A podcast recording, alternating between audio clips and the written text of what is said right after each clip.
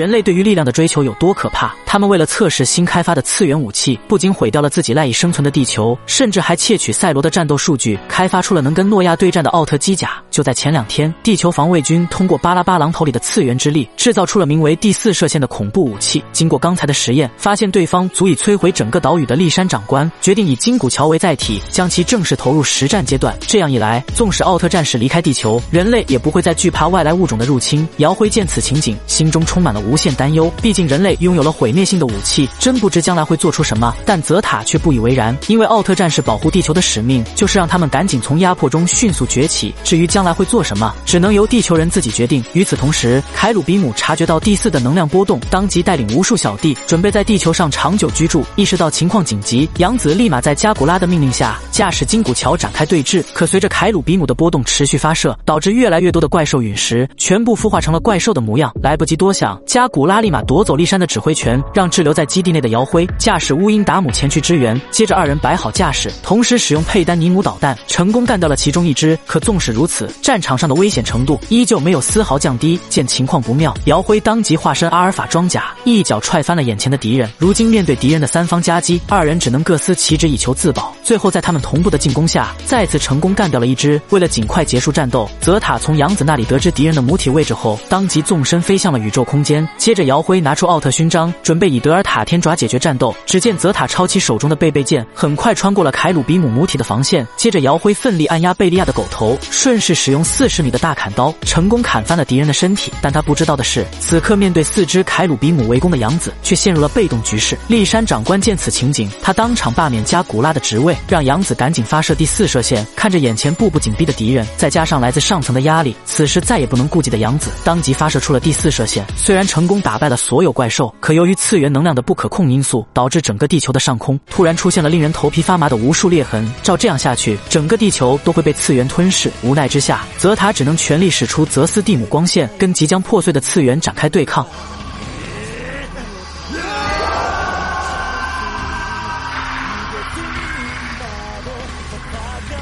而受到爆炸波及的杨子也被泽塔及时救了出来。战斗结束后，由于内部反对第四的呼声越来越高，所以立山长官下达了即刻解散军械库的指令。数天之后，防卫军根据奥特战士的战斗数据，制造出了名为人造赛罗的机甲武器，并且加上泽斯蒂姆光线的数据，现在的第四射线已经能够做到完美的发射。于是，为了测试它的威力，防卫军高层决定三天以后正式启动此次计划。好了，就到这里，关注我，带你速看更多奥特曼。